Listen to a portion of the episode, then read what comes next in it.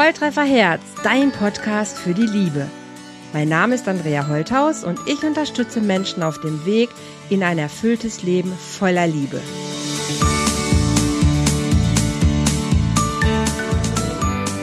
Hallo ihr Lieben, herzlich willkommen heute hier wieder beim neuen Love Talk von Volltreffer Herz. Heute geht es um das Thema was ist, wenn mein Partner merkt, dass er in einem falschen Körper steckt? Darüber möchte ich heute reden. Ich habe einen ganz besonderen Gast, die Elisa. Elisa habe ich kennengelernt über Facebook, Instagram, über all die sozialen Kanäle, wo wir uns rumtummeln. Und sie hat eine glaube ich, etwas außergewöhnliche Geschichte. Ähm, und trotzdem ist sie sehr wichtig, weil ich weiß, dass auch diese Geschichte viele Menschen betrifft. Und ich freue mich sehr, dass Elisa sich bereit erklärt hat, hier heute meinen Fragen ein paar Antworten zu geben. Elisa, herzlich willkommen. Ganz toll, dass du dich traust, hier dabei zu sein.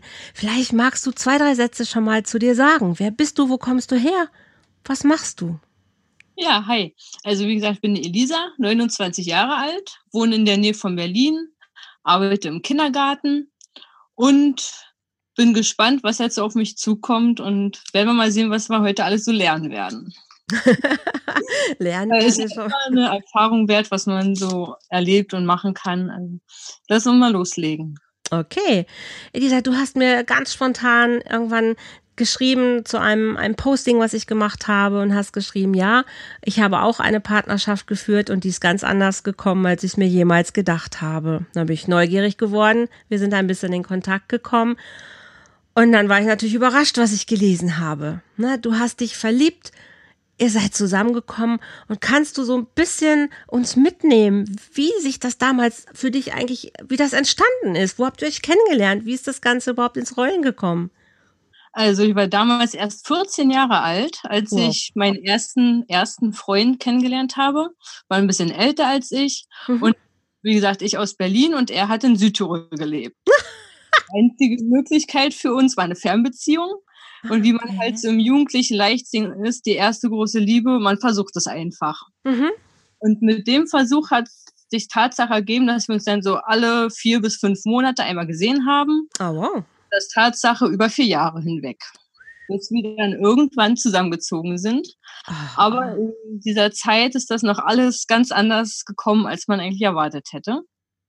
Weil irgendwann hat mein Freund dann mitgeteilt, dass er gerne eine Frau sein würde oder sich als Frau fühlt und das Geschlecht ändern möchte. Wow. Und als ich das erfahren habe, war ich 16.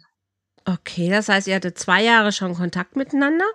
Du hast ihn ja auch, wie du sagst, ihr habt euch schon getroffen. Das heißt, ihr seid euch äh, auch schon ein bisschen näher gekommen. Jetzt ist das mit 14, 15, ähm, ist das ja auch eine, ja, einfach eine, du sagst, es ist dein erster Freund auch gewesen. Genau, erster das, Freund, ja. Auch eine sehr, sehr spannende Geschichte natürlich. Das heißt auch erster Kuss, erst, erstes. Genau. Erstes Mal alles Erste und dann alles erste, also auch das erste Mal Sex und überhaupt ähm, alles das erste Mal.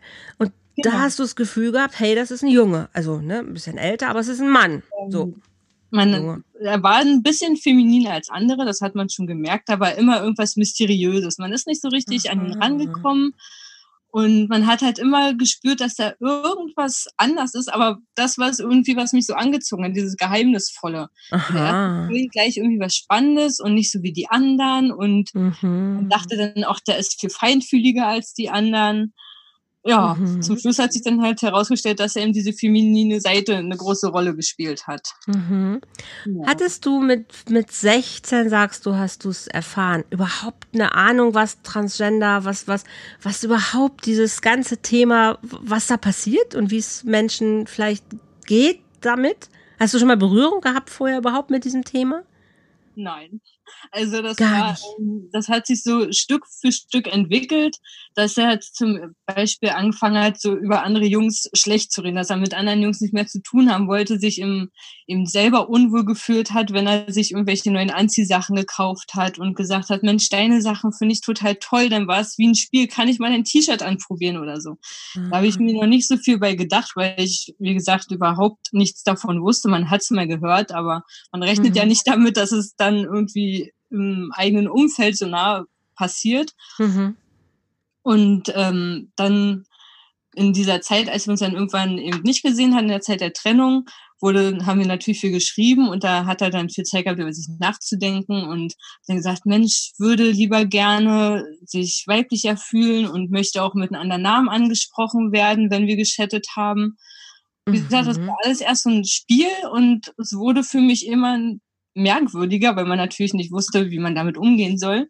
Und mhm. irgendwann kam so diese eine bestimmte E-Mail, wo drin stand, ich habe mich entschieden, ich möchte als Frau leben. Das erste, was ich gemacht habe, ich habe gegoogelt. Ah, echt? Frau ja, Google weiß alles. ja, habe nicht geantwortet, habe nur gedacht, meine Güte, was ist das eigentlich? Okay. Habe dann gegoogelt, habe dann erstmal für mich die Definition geklärt und dann saß ich erst mal da ein paar Stunden, habe nichts gemacht und dann hat mhm. mein Kopf gerattert. Sagt, mhm. Mensch, ich will den Menschen nicht verlieren. Wir haben ja zwei Jahre schon, ja, erst Liebe, man denkt ja halt immer. Mhm. Und irgendwie gab es ja wie so einen Knackpunkt, so einen Klick in meinem Kopf und der hat gesagt, du ziehst das durch. Ich weiß nicht, warum es so gekommen ist, aber ich habe mhm. wirklich all die Jahre immer an diesen einen Gedanken festgehalten. Ich habe gesagt, du hast dich dafür entschieden, das zu machen, also zieh es auch durch. Wow. Und das ja. mit so jungen Jahren. Du hättest ja. ja ich, hatte, ich weiß auch, ich frage mich heute manchmal noch, wie das passieren konnte, dass ich wirklich äh, mich so entschieden habe. Ja. Weil einfach ist es nicht gewesen. Ja. Das glaube ich. Das war mit 16. Also genau. das heißt, da hast du wirklich bewusst die Entscheidung getroffen, ähm, dass du willst das durchziehen. Jetzt sagst du, wie du gehandelt hast, oder vielleicht sagst du es auch, beschreibst du es auch schon. War dein, was war dein tiefstes Gefühl dabei? Das, äh, das war Tatsache so ein Bewusstsein dafür, dass es in der Liebe nicht um das Geschlecht geht, sondern dass man den Menschen auch lieben kann, ja. der Person wegen. Mir war das in dem Moment, ich meine, ich wusste nicht, was nachher auf mich zukommt, wenn ich jetzt auf einmal eine Frau als Partnerin habe und keinen mhm. Mann mehr. Mhm. Aber wusste, dass mir das in dem Moment eigentlich egal war. Ich wollte den Menschen haben und nicht, ob es jetzt nun junge Mädchen oder sonst was war. Wow. Das war in dem Moment ausschlaggebend für mich, wo ich dachte, nee, ich will den nicht verlieren, also muss ich da durch. Wow, sehr, sehr, sehr reif, ne? Also wirklich so tief ja, schon. Ähm, ja wirklich also beeindruckend. Ich glaube, mit 16 wäre ich, weiß ich nicht, ob ich schon so in dieser Lage gewesen wäre, das für mich so reif zu durchdenken, zu durchfühlen und auch dann so bewusst zu entscheiden. Wirklich, ähm, wow, Respekt, richtig cool. Aber trotzdem war es eine spontane Reaktion, also hm. der ich halt unbewusst trotzdem immer festgehalten habe und ja, war dann irgendwann einfach so. Okay, und dann hast du gesagt, wir ziehen das durch. Was ist dann passiert? Wie ist das weitergegangen? Ähm, das wurde immer ein bisschen intensiver. Ich habe versucht, ähm, ihm zu helfen, wo, wo ich konnte. Habe erklärt, wie man sich als Mädchen fühlt, was man macht als Mädchen, äh, shoppen gehen, schminken. Ich habe mich zwar selber nie geschminkt, aber gesagt, hey Mensch, probier das doch mal aus. Habe dann Tatsache, weil ich ein sehr kreativer Mensch bin und wir immer noch eine Fernbeziehung hatten, so Pakete fertig gemacht mit so einem kleinen Buch, wo dann drinnen stand, als Mädchen machst du morgens das, dann machst du morgens das, so quasi als Aufgaben für ihn bzw. sie, ja. dass sich einfach da reinfühlt und die Zeit irgendwie überbrücken. Und in der Zeit hat er dann eben sich um Psychologen gekümmert und was da eben alles zu, äh, drauf zukam. Mhm habe versucht, irgendwie diese weibliche Seite einfach zu unterstützen. Wow. Ja, aus, aus Zuneigung und nicht, weil ich es irgendwie ähm, wollte, dass es so ist oder weil ich das irgendwie haben musste oder ich weiß nicht, wie man das erklären soll. Das war einfach nur, ich wollte, dass es ihm gut geht. Mhm. Auch wenn ich natürlich äh, mir nicht darüber klar war, was das nun eigentlich alles noch mit sich bringt und bedeutet. Mhm. Ja, und dann äh, die erste Zeit war es halt alles eher ein Spiel. Ja. Man hat die spielerische Seite immer weiter die weibliche Identität ausgeprägt sozusagen. Okay.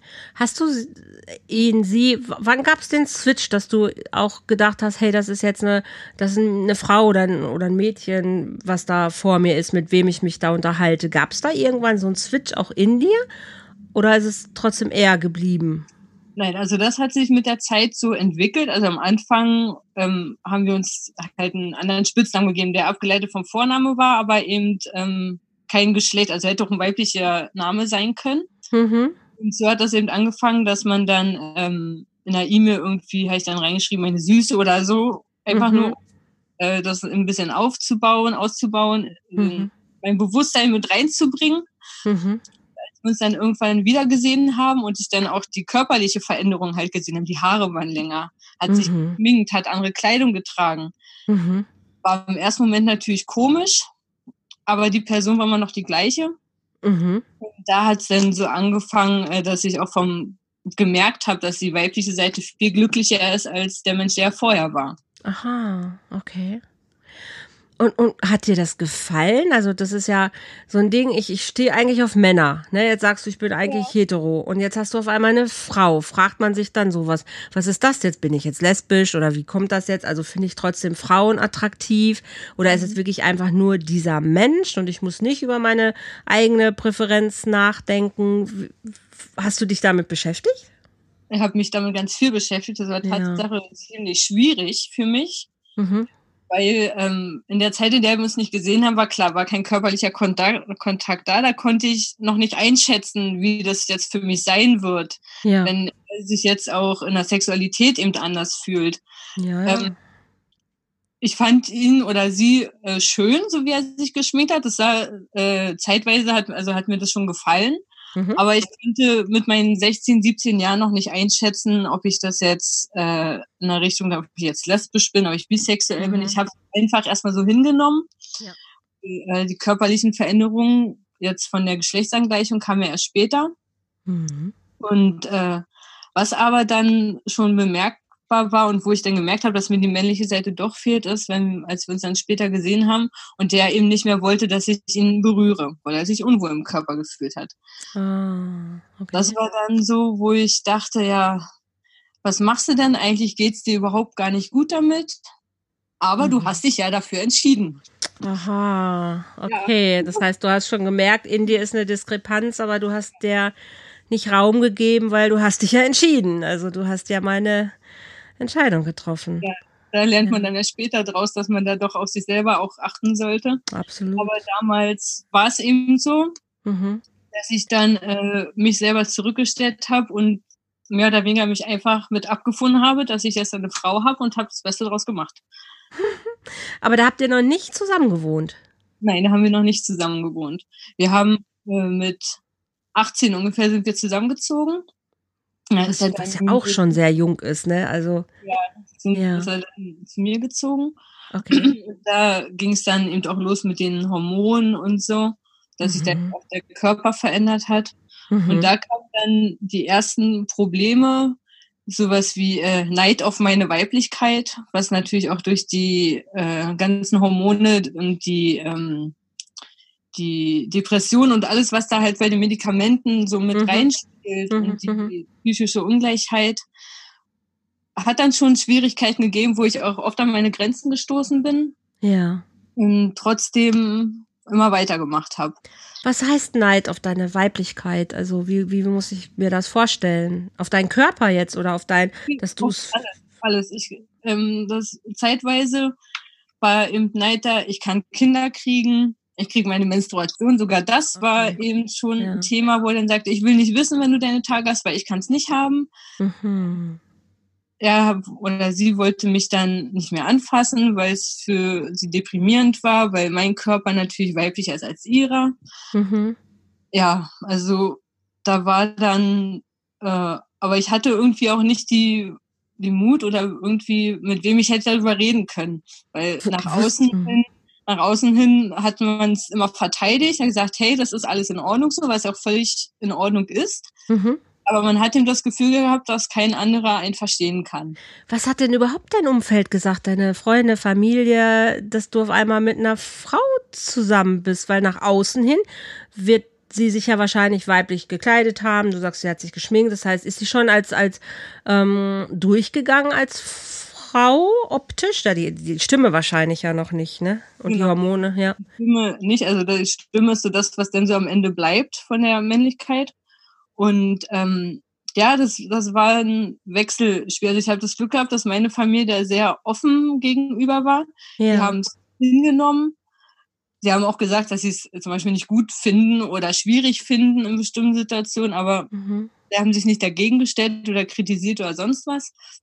Und alle anderen, ähm, ja, die haben, man kam halt manchmal komische Bemerkungen oder manche haben nachgefragt, hey, wie ist denn das? Und dann habe ich es versucht, ein bisschen zu beschreiben. Andere wollten damit gar nichts zu tun haben. Man hat halt mhm. halt immer diesen Verteidigungsmodus gehabt. Mhm. Das ist mein, meine Partnerin, das ist so.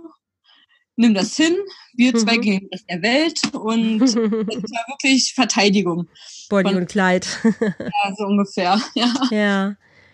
Also, und hat, hat sie denn angefangen, irgendwann sich, ähm, also du sagst, sie hat Hormone genommen, das heißt, sie hat Brüste bekommen, das heißt, die Stimme hat sich vielleicht auch ein bisschen schon verändert.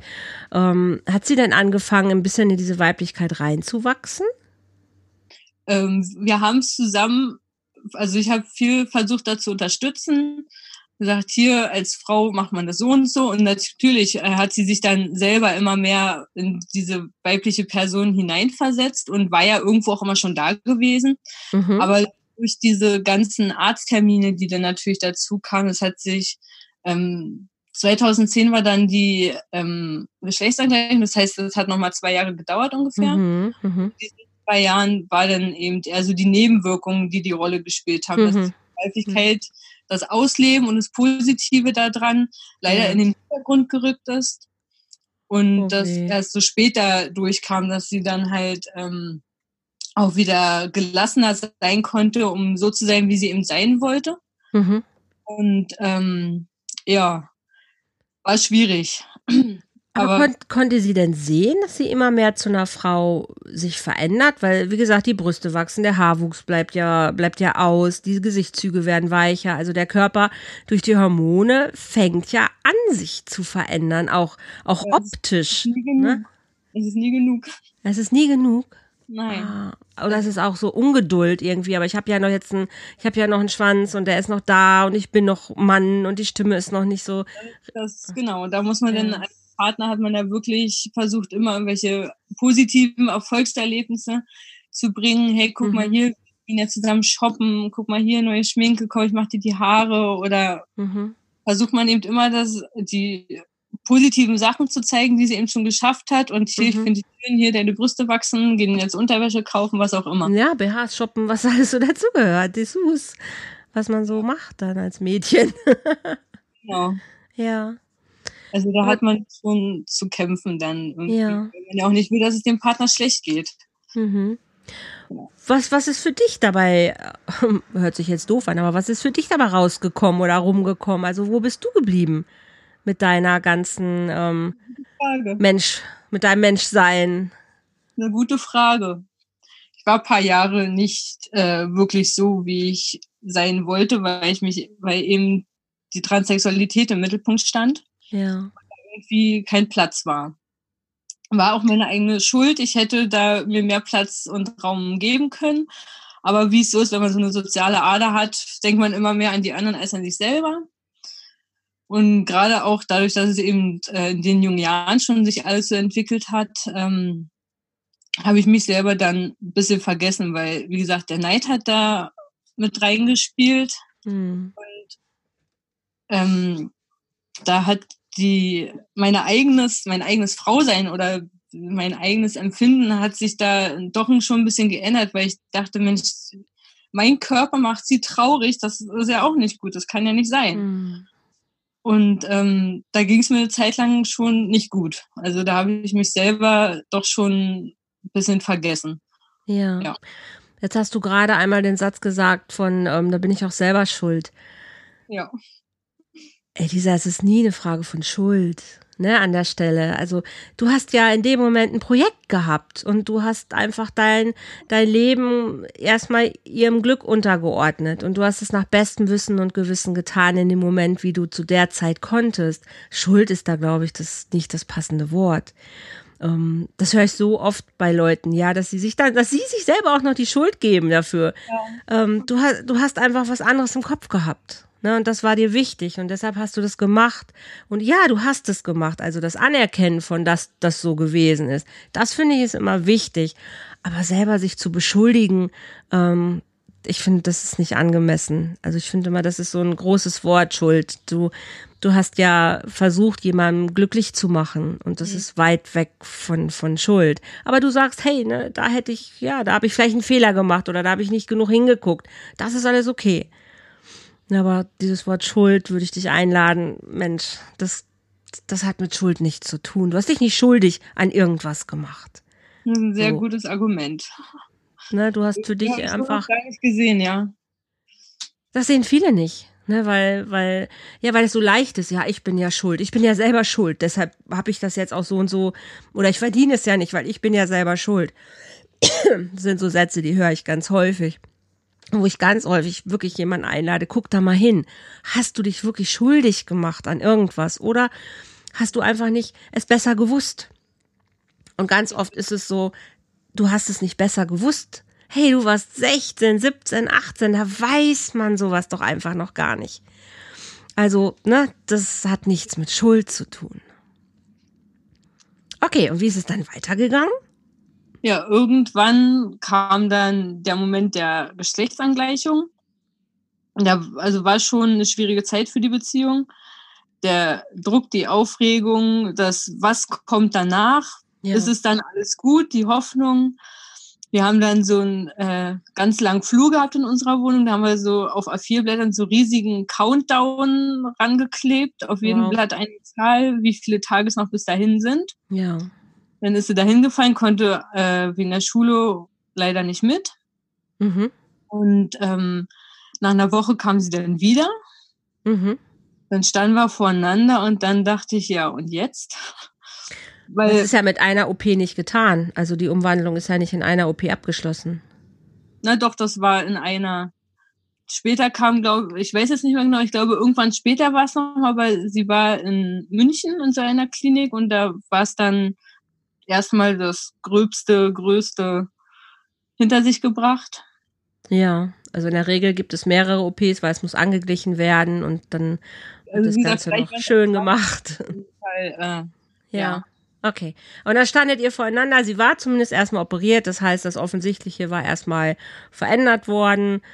Und dann, wie, wie, wie, habt, wie habt ihr euch ja. gefühlt? Was habt ihr gemacht? Hast du es dir angeguckt oder was hat sie gemacht? Ja, der Schreckmoment meines Lebens nach außen hin vielleicht so nicht nachvollziehbar, der Schreckmoment meines Lebens, als sie mir dann gesagt hat oder gezeigt hat, ohne vorher jeglichen Hinweis, sie hat sich noch die Brüste vergrößern lassen.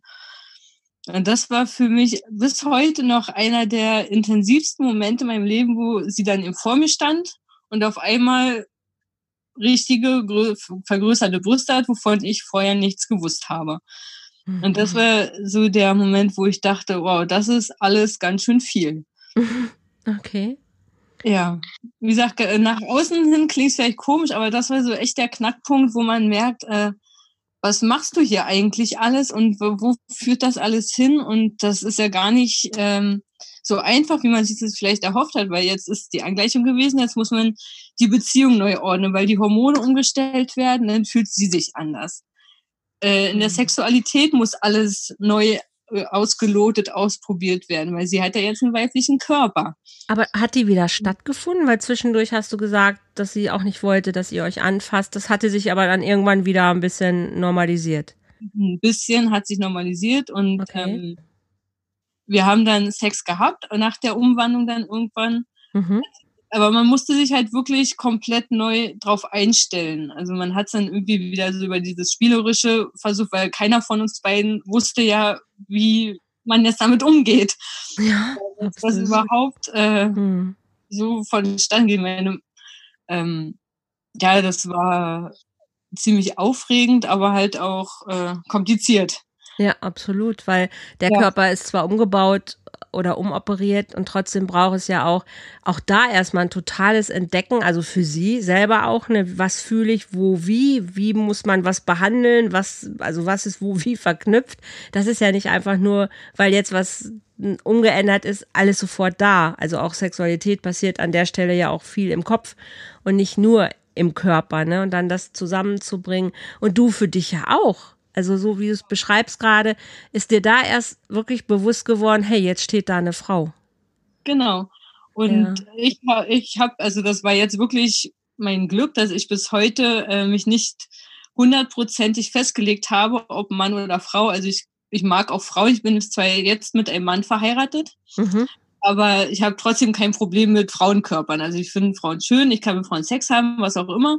Mhm. Aber ähm, das war eben, denke ich, mein Vorteil damals, dass ich damit nicht komplett äh, nichts anfangen konnte. Ja, okay. Das, das, wusste ich vorher nicht, wie es mir dann damit gehen wird. Mhm. Aber in dem Moment war es dann in Ordnung, weil mhm. ich gemerkt habe, ja, es funktioniert. Ja. Und hast du festgestellt auch, dass, dass du auch nach anderen Frauen damals Ausschau gehalten hast und hast, hast dir Tipps geholt und hast gedacht, Mensch, wie machen andere Frauen das denn? Oder war dein weiblicher Maßstab für dich schon so weit entwickelt, dass du fertig warst? Weil mit 14, 16, da ist man doch selber noch in der Frau-Findungsphase. Also, ähm, an andere Frauen damals habe ich Tatsache kein Interesse gehabt. Deswegen, ähm, also Frauen sind in Ordnung, aber es ist halt nicht das Hauptmerk für mich. Mhm. Also, ähm, wie gesagt, ich konnte mit ihr im Bett, war alles super, war in Ordnung. Hat mir auch in dem Sinne gefallen. Aber mhm. ich habe jetzt nicht gehofft, dass ich irgendwo noch andere Frauen dazu oder ob ich die schön finde oder erotische Fantasie mit anderen Frauen habe ich nicht gehabt. Mhm. Ähm, Tipps, klar, versucht man sich irgendwie zu holen, aber ich glaube, wir haben das alles mehr mit uns selber ausgemacht. Okay man dachte, dass die anderen das ja sowieso nicht so richtig nachvollziehen können. Ja, ich meine jetzt auch gar nicht nur jetzt auf der sexuellen Ebene. Also man hat doch irgendwie so Stars, wo man sagt, oh, ich will auch so sein wie die oder irgendwie man guckt sich andere Frauen an, weil man ist ja selbst noch in der Entwicklung. Also mit 16, 17 war ich noch nicht in meiner Frauenrolle angekommen, weiß Gott nicht. Das hat boah, gefühlte 20 Jahre noch danach gedauert. Also wie, wie hast du selber dein Weiblichkeitswerdungsprozess empfunden? glaube, das kam Tatsache erst noch einige Jahre später. Ah, okay. Mhm. okay. Ja, ich glaube, das ja. war alles dann noch ein bisschen äh, nebensächlich und hat sich Tatsache mit äh, Mitte 20 habe ich jetzt meinen meinen jetzigen Mann kennengelernt und ich glaube, da hat sich das schlussendlich bei mir wirklich äh, entwickelt. Also, okay. dass ich seitdem auf mich selber und weiß, wer ich eigentlich bin. Ich glaube, okay. vorher war das immer noch alles den Fokus auf die andere Person Mhm. Und ähm, den Augenmerk darauf und zu wissen, was man so hinter sich gebracht hat und noch weitergehen und das alles besser machen. Ja, also mhm. ich glaube, dass das erst so jetzt mit Mitte 20 bei mir Tatsache fertig entwickelt war. Okay. Für mich selber, in der Identität. Und wie ist, wie ist es mit euch da an der Stelle jetzt? Ähm, weitergegangen? Also du erzählst immer nur so weit, wie du magst. Ne? Ich habe ja wirklich keine Ahnung. Ich kenne ja deine Geschichte jetzt auch weiter gar nicht und sag einfach, wenn du sagst, hey, das und das möchte ich jetzt gar nicht mehr sagen. Also feel free. Ähm, ich bin einfach nur, nur neugierig. Also ihr habt die, sie hat die Umwandlung gehabt, ihr habt euch ein bisschen beäugelt und habt geguckt, was, was kann gehen, habt euch ein bisschen entdeckt. Und jetzt könnte man ja denken, so von außen, ey, wow, jetzt müsste doch eigentlich das Glück eingesetzt haben. Nee, also so einfach ist es dann leider doch nicht gewesen. Wahrscheinlich nicht. Nein. Nein. Ähm, klar, da spielt immer noch wieder Unzufriedenheit mit drinne, weil klar ist die Umwandlung vonstatten gegangen, aber trotzdem ist es ja immer noch ein Unterschied äh, zum natürlichen weiblichen Körper. Die Sache mit dem Kinderkriegen zum Beispiel war immer wieder ein Thema, wo ich dann eben auch selber ähm, mit zu kämpfen hatte, weil, wie gesagt, ich habe mir immer Vorwürfe irgendwie gemacht, ja, tut mir leid, ich kann nichts dafür, dass ich es kann und du nicht. Solche Sachen. Und äh, ja, das Zusammenleben als zwei Frauen oder beziehungsweise sie war quasi ähm, ein Klischee mehr Frau als ich, so vom Verhalten her könnte man sagen. Mhm. Ähm, da musste man sich natürlich auch erstmal reinfinden das äh, hat sich Tatsache dann in der Persönlichkeit bei ihr alles so ins Weibliche noch rumgeändert, mhm. dass man da Tatsache die ganze Beziehung quasi nochmal von vorne angefangen hat. Okay. Aber man jetzt halt erwachsener, älter war, mhm dann erstmal gucken musste, ob man da gemeinsame Wege überhaupt noch äh, findet in der Basis. Weil man mhm. sieht ja, sie hat sich komplett verändert und ich musste mich ja irgendwann auch verändern. Nicht mhm. nur für sie, sondern auch für mich selber in der Identität. Und wie gesagt, man muss ja ein Mensch werden. Mhm. Ja, Mensch. ja, also das, wie gesagt, alles ein bisschen in den Hintergrund gerückt war. Äh, haben wir uns da komplett neu entwickelt. Und sie hatte doch auch psychologische Begleitung, ne? Also zumindest kenne ich das so, dass die in der ganzen Zeit ähm, lange auch Therapie haben und lange psychologisch begleitet werden. Und da sollte ja eigentlich dieser Prozess von Annahme, dass dieser biologische Körper halt begrenzt ist, aber trotzdem ankommen im Okay, aber die Möglichkeiten durch die Umwandlung, durch die Hormone, die sind jetzt da. Also 80 Prozent dieses Frauseins kann dann gelebt werden und 20 Prozent ist eben biologisch. Der Teil wird sich nicht ändern. Wie Frauen auch andere erfahren, dass sie nicht zeugungs- oder dass sie nicht äh, schwanger werden können. Das ist ein Prozess und irgendwann nimmt man das an, weil man sagt, okay, das ist, das ist bei mir biologisch halt leider nicht machbar. Ähm, ist sie da hingekommen, dass das dann irgendwann auch okay war oder glaube, also ich hatte das Empfinden, dass es ziemlich lange gedauert hat, aber irgendwann war es dann, glaube ich, okay. okay. Also es hat eine Zeit in Anspruch genommen, wo man immer wieder aneinander geraten ist, aber irgendwann waren dann andere Sachen wichtiger in der Beziehung. Mhm. Da war dann äh, mehr oder weniger in den Hintergrund gerückt. Mhm. Ja, weil man sich eben auch daran gewöhnt hatte, dass es jetzt eben die Umwandlung alles fertig und die Identität alles fertig. Sie hat ihren Namen da ja dann auch irgendwann gehabt und mhm. den Personenstand. Und als das ja. dann alles war, konnte man dann auf andere Sachen mehr gucken. Mhm. Und sie ist in der Öffentlichkeit auch als Frau gesehen worden. Genau, also das haben wir ja schon ganz früh angefangen, quasi sofort, nachdem sie mir das gesagt hat. Man muss ja auch so einen Alltagstest machen, wo man dann mhm. ein Jahr ja schon in der Öffentlichkeit so lebt. Genau. Ja. Haben wir eben auch zusammen gemeistert, ja. Mhm. Wow. War auch, genau. Mhm. Auch so mit umzugehen, wie die anderen drauf reagieren und genau, ja. stehen. Mhm. Ja. Und würdest du sagen, trotzdem hast du sie auch immer noch in der Zeit wirklich geliebt oder ist es immer noch dieser Antrieb gewesen, ich habe ja mich entschieden, das durchzuziehen? Oh, schwere, schwere Frage. Hm. Ähm, ja, das kann ich. Ich kann der Tatsache gar nicht sagen, an welchen Zeiten oder Zeitpunkten sich das verändert hat. Hm. Die Liebe war der ausschlaggebende Punkt, dass ich mich dafür entschieden habe, das viele, viele Jahre zu machen. Mhm. Ähm, aber irgendwann, weil man sich in den unterschiedliche Richtungen entwickelt hat, aufgrund des Alters und den ganzen Veränderungen, mhm. war es dann in der letzten Zeit eher so dieses, ähm, der Antrieb halt, weil es eben so. Und ich habe wirklich lange gebraucht für mich zu sagen, so, ich habe jetzt quasi meine Aufgabe erfüllt von damals. Ich darf, ich darf jetzt auch an mich denken, ja. Ja.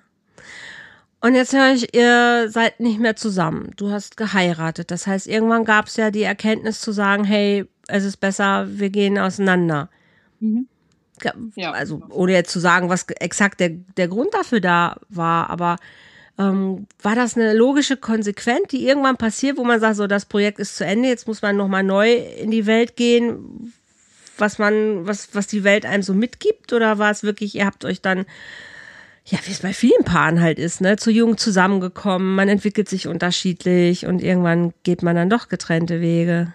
Also ich denke, die Transsexualität war nicht der ausschlaggebende Grund dafür. Ah, okay. vielleicht ein kleines bisschen mitgespielt, weil, wie gesagt, ich habe jetzt einen Mann, sie hat jetzt auch einen Partner, also einen Mann.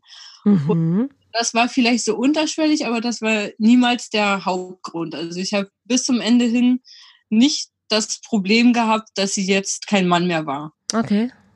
Ja, also da war die Person an sich schon wichtiger. Mhm. War bis zum Ende hin die, äh, der Grund, warum man zusammen war und nicht das Geschlecht. Mhm.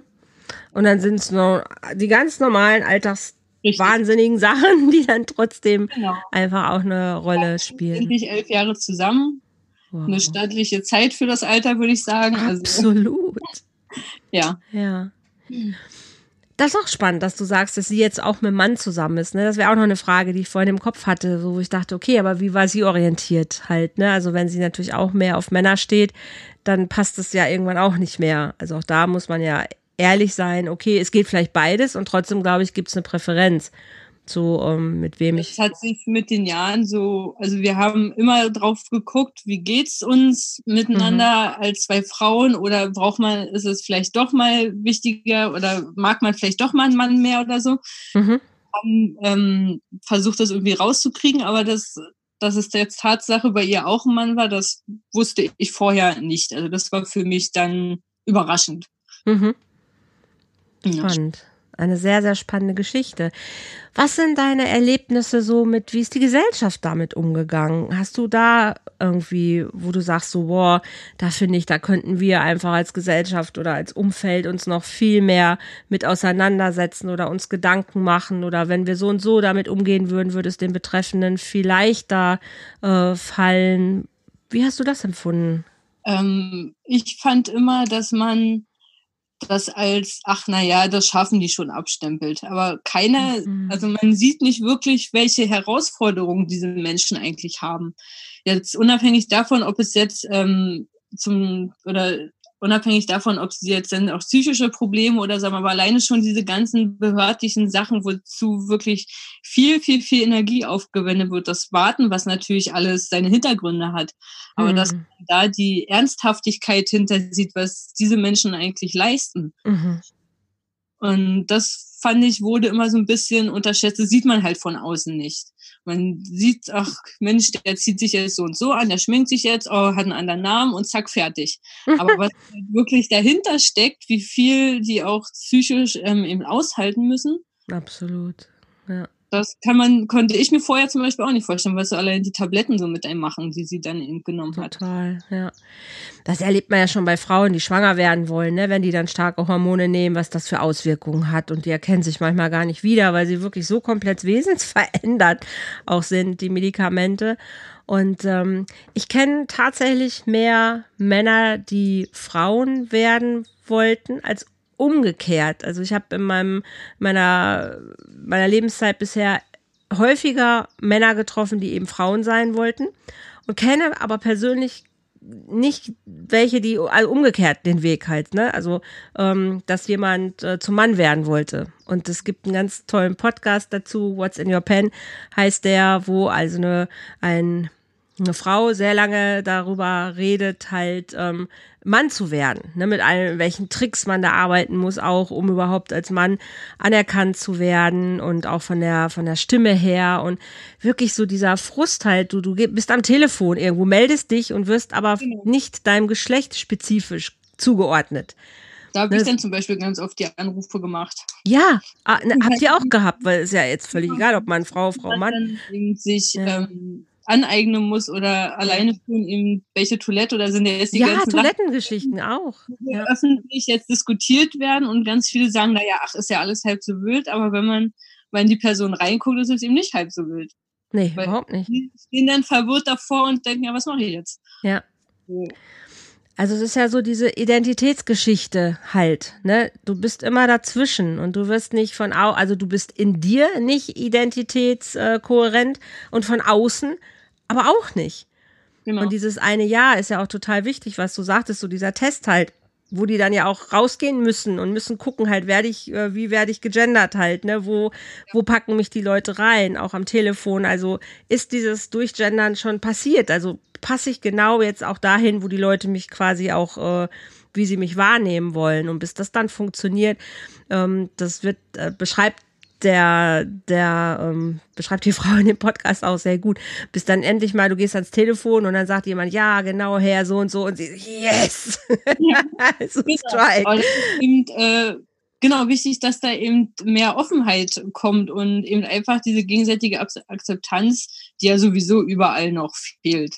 Hm. Aber das, ja, wie gesagt, diese einfach hingucken und akzeptieren, dass das Leben so bunt ist und es gibt so viele verschiedene Menschen und das gut finden und nicht alles versuchen, in irgendeine Ecke drängen zu wollen oder irgendwas Schlechtes dran finden zu wollen oder das ist falsch, das ist richtig. Es ist einfach so, wie es ist. Mhm. Da fehlt halt noch viel äh, die Akzeptanz. Mhm. Dass man sich erstmal um sich selber kümmert und einfach hofft, dass es den anderen gut geht. Absolut, absolut. Ja. Und du hast ja auch sehr klar gesagt, ich habe mich für den Menschen entschieden. Ne? Ja. Also alleine das ist ja auch schon, äh, wow, also ich muss mal wieder sagen, was für eine Größe, ne? dass du so jung schon so gut verstanden hast, worum es im Leben geht, nämlich um diese Herzensentscheidung für einen Menschen. Und egal, ob Mann, Frau oder ob der aus Kasachstan, Timbuktu oder frag mich nicht, was herkommt. Es geht doch um diese Menschenseele, die mir da begegnet. Und für die kann ich mich entscheiden. Und alles andere sind äußere Umstände die manchmal aber auch zu viel sind. Ja, dann merkt man, okay, das kann ich nicht tragen oder das kann ich vielleicht nicht mehr. Oder auch da geht die Liebe auch dann tatsächlich manchmal verloren, wenn man nicht gut begleitet wird. Ne? Vielleicht hätte man Sachen auch lösen können. Das ist ja in jeder normalen Partnerschaft auch, ob bei, bei Homos oder Hetos, äh, Heteras, völlig egal. Es scheitert ja dann nicht an der, an der Präferenz der, der, des Geschlechtes, es scheitert an den alterstauglichen äh, Geschichten. Genau, also das ist gut auf den Punkt gebracht, ja. Ja. Und jetzt Und habt ihr. Der Blick noch zu, ja. Ja, genau. Und ich finde es auch immer wieder, das sieht ja auch keiner, mit was für, ähm, für Problemen wirklich die Menschen durch die Gegend laufen, wenn sie nicht sich mit ihrem Körper identifizieren können. Also ich weiß nicht, ob deine Freundin das dann auch gemacht hat. Also dieses Abbinden von den Genitalien, das äh, Versuchen, Brüste irgendwie zu erzeugen, bis hin zu, ja, dann habe ich mir noch mal welche machen lassen, um das richtig jetzt hier irgendwie genau, zu demonstrieren. Genau. Ja bei Frauen, die Mann werden wollen, ist es umgekehrt. Die packen sich halt Package in die Hose, um irgendwie zu zeigen, weil das ist ja schon eins, dieses Transgender. Wenn du in eine Kneipe gehst und da ist nichts in der Hose, ja, dann passt das Bild nicht. Genau. Ne? Also die packen sich was rein, der andere bindet sich's ab, aber auch das ist ja, das, da stehst du vom Spiegel und du, du versuchst es weghaben zu wollen. Also das ist ja, manche schneiden sich sogar auch was weg und ach, was es da nicht alles für gruselige Geschichten gibt. Und das alles auch mit. Kommt, ja. Ja. Und das auch dann mit anzusehen, so als Partner, das stelle ich mir auch wirklich nicht leicht vor. Und das hast du elf Jahre lang durchgezogen. Mhm. Wow. Ja. Und das, also, wie gesagt, das ist erstmal, dass kaum sich jemand vorstellen kann, wie es eben der transsexuellen Person geht. Mhm. Aber auf den Partner guckt ja eigentlich in der Situation dann überhaupt keiner. Also, das ist eben das, wo dann, wenn man sich dafür entschieden hat, den Partner zu begleiten, wo man eben wirklich darauf achten muss, dass man sich selber nicht vergisst. Es funktioniert alles, man kann es schaffen, wie gesagt, wenn man sich für die Person entscheidet und so. Mhm. Aber man darf sich selber halt nicht vergessen, weil fürs Umfeld ist es nicht immer zu erkennen, dass man eben auch äh, selber damit zu kämpfen hat. Also meine Familie habe ich wirklich Glück gehabt, dass sie eben immer auf mich geguckt haben. Mhm. Ich habe leider nicht immer darauf gehört, was sie mir sagen wollten. Ja, wie es halt in dem Alter dann doch so war. Das wäre auch mit jedem anderen Partner wahrscheinlich so gewesen. Ja. Aber äh, wie gesagt, da muss man, denke ich, noch ein Stück mehr auf sich selber achten als in einer Anführungszeichen normalen Beziehung. Ja. Was ist für dich heute als, als, als Learning oder als Erkenntnis so dein Fazit von diesen, diesen ganzen elf Jahren? Was würdest du sagen? Wie hat dich das geprägt? Ähm, dass ich sehr offen bin gegenüber Menschen, also jetzt nicht vom Kontakt her, sondern dass ich, dass es für mich in Ordnung ist, dass ein Mensch so ist, wie er ist. Mhm. Und das zum Beispiel meine Arbeit im Kindergarten möchte, dass die Kinder wissen, dass es mhm. vielseitige Menschen gibt und dass es völlig in Ordnung ist, eben so zu sein, wie man selber ist. Und ich glaube, das ist wirklich das, was das am meisten mit mir gemacht hat, dass ich einfach äh, finde, dass Menschen so in Ordnung sind und sein sollten, wie sie sein wollen. Ob das jetzt anderen gefällt oder nicht. Weil jeder muss ja mit sich selber erstmal glücklich werden und dann geht's den anderen auch gut. Aber wenn man selber unglücklich ist, dann wird's ja nichts. Dann kann man auch mit anderen zusammen nicht glücklich sein. Also das habe ich so gemerkt, wenn ich unglücklich war, dann hat's auch in der Beziehung nicht wirklich funktioniert. Weil man ja erstmal mit sich selber klarkommen muss, um irgendwie sich auf den anderen auch einzulassen. Und ansonsten, ja, eine Menge Bürokrat, äh, bürokratische Sachen habe ich gelernt, die man so wahrscheinlich nie irgendwie mitbekommen hätte. das deutsche Verfahrenswesen. Ja, ja, ist ja, ist ja einfach so, wenn ja, jetzt irgendjemand was davon erzählt, hey, ich kann mitreden. Ja, war, ist eine Erfahrung, hätte ich nie mit gerechnet, aber hat wahrscheinlich auch nicht geschadet jetzt. Ähm, auch wenn es nicht einfach ist, jetzt darüber zu reden oder weil man eben das nicht verarbeitet hat. Aber trotzdem denke ich, dass es hm, sich positiv auf das Erwachsensein jetzt ähm, ausgeprägt hat. Mhm. Ja. Was würdest du sagen als Rest? Was ist noch da, was du noch verarbeiten möchtest? Wo du sagst, ach, das möchte ich eigentlich gerne noch äh, verbessert haben, dass ich da wirklich ganz resonanzfrei bin, an was das Thema angeht. So ganz viele verdrängte Emotionen von so schwierigen Situationen, wenn zum Beispiel jetzt die. Depression so durchkam und mhm. ich mit meinen jungen Jahren Partnerin, Partner hatte, die sich, äh, die Selbstmordgedanken hat oder wenn man dann eben mhm. Mhm. Äh, sich selber eben nicht mehr so wirklich wahrnimmt, weil man immer nur auf den anderen guckt. Das sind so mhm. Sachen, die mir jetzt so immer wieder mal hochkommen, wo ich denke, ey Mensch, das war doch gar nicht so einfach, wie du es dir vielleicht alles einredest. Mhm, mh. Sachen, die eben ganz da verdrängt wurden, weil es damals keinen Platz hatte. Ja, und absolut. So nach und nach immer mal wieder hoch. Ja, das, das ist total normal. Ähm, ja, so Aspekte von Hilflosigkeit und wo du einfach weitergemacht hast, aber dein, dein, dein, ich sag mal mal, dein, dein inneres Kind oder deine innere Jugendliche irgendwo aber keinen Raum hatte ähm, zu sein und die jetzt einfach auch gesehen werden will und dass du da auch ein Stück weit nochmal nachholen kannst und das eben auch gut verarbeiten kannst. Hast du dir Unterstützung geholt, dass du das schön gut weiter verpackst, verarbeitest? Jein.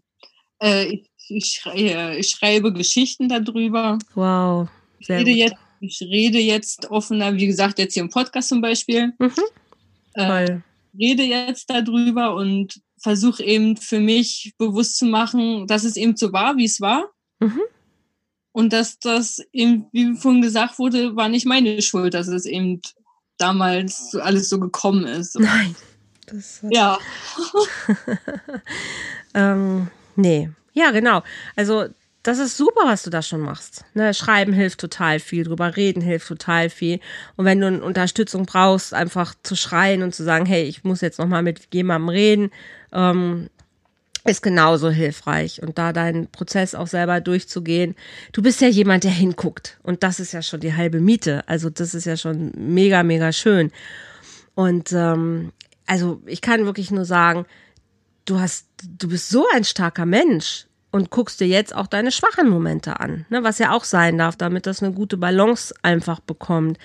Aber diese Portion Menschlichkeit, die du da ja mitbringst, wirklich zu sagen, hey, es kommt immer auf den Menschen an und ähm, wenn man liebt, dann ist man erstmal in der Lage, diesen Menschen zu lieben. Und trotzdem zu verstehen, okay, manchmal reicht Liebe alleine auch nicht nur. Ne? Es ja. ist zwar, es ist zwar unendlich wichtig, aber es, es ist ein Zusammenspiel einfach von vielen, vielen Dingen. Ähm, Finde ich wow. Wie alt bist du jetzt, Elisa? Ich bin jetzt 29. da sind manche mit 80 noch nicht. Also da hast du einen riesen Vorsprung. Und ich finde es total toll, dass du im Kindergarten, dass du da auch deine, da quasi daraus auch eine Berufung ja machst, ne? dass du so wunderbar gerade gesagt hast, oh, ich möchte anderen Kindern da was mitgeben und stehe dafür, ähm, dass, dass Kinder schon begreifen, hey, es, die können das ja viel, viel besser als wir blöden Erwachsenen, weil Kinder, die lieben einfach vorbehaltlos erstmal und denen ist das wurscht, ob das Kind gelb, grün oder blau ist, die lieben einfach. Ich finde super, dass du selber Mutter geworden bist und dass du dich jetzt traust, einfach wirklich dein eigenes Kind und ähm, überhaupt Kindern diese, ja, diese, diese Menschlichkeit weiterzugeben. Das finde ich einfach eine super, super schöne ähm, Geschichte. Elisa, gibt's noch was, wo du sagst, das möchtest du Menschen, denen es vielleicht jetzt so ähnlich ergeht, wie, wie deiner Freundin, die sich, die sich nicht sicher sind oder so. Kann, kannst du denen was sagen oder würdest du denen was mit auf den Weg geben wollen, so zum Ende hin? Auf jeden Fall äh, durchziehen. Also auf jeden Fall auf das Bauchgefühl und Herzgefühl hören, weil das wird viel zu oft vernachlässigt und das, was man in fühlt, stimmt bestimmt. Also da sollte man sich darauf verlassen können und dann hingucken, wo man Menschen hat, die einen wirklich äh, dabei unterstützen und dann diese Hilfe auch annehmen und immer dran denken, dass diese Leute, die einem helfen, eben einem nichts Böses wollen sondern auch wenn es eben schwer wird, für einen da sind und das eben äh, wirklich zu schätzen wissen und äh, immer im Hinterkopf behalten, wie wichtig das ist, dass man eben diese Freunde hat und man selber auch auf sein Gefühl hört. Also dieses Zusammenspiel zwischen andere und sich selber sollte man nicht vergessen, wenn man diesen Weg geht. Mhm. Weil es gibt durchaus Menschen, die einen verstehen können oder die bereit sind, jemanden äh, zu verstehen. Und wenn man dann eben denkt, ja, keiner mag mich, weil ich mich nicht mag oder keiner weiß, wie es mhm. mir Vielleicht hm. gibt es doch Leute, die eben wirklich aus tiefstem Herzen helfen wollen und versuchen, jemanden zu verstehen. Dass man da also wirklich nicht alleine ist. Super. Sehr, sehr schön. Sehr, sehr schön gesagt.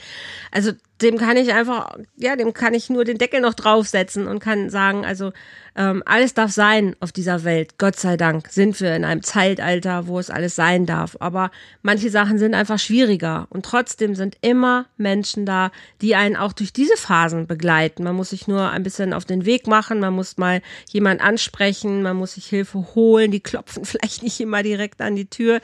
Aber ich weiß wirklich aus 30 Jahren Erfahrung in Sozialbereichen, sei es als Therapeut oder als Coach, da sind Menschen, da sind Menschen, die kennen sich mit diesen Themen aus. Da sind Menschen, die möchten einfach nur helfen.